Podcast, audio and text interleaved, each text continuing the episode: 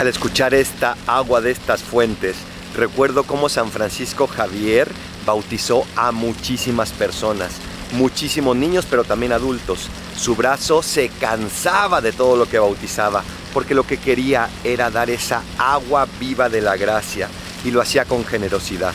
No se guardaba nada para él. ¿Cómo entregas tú esta gracia de Cristo? ¿Dónde te toca? En tu familia, en tu trabajo, con tus amigos. Porque tú también estás llamado, no necesariamente a bautizar, pero sí a entregar esta gracia de Cristo a través de tu testimonio, de tus palabras y de tu entrega. Soy el Paradolfo, recen por mí, yo rezo por ustedes. Bendiciones.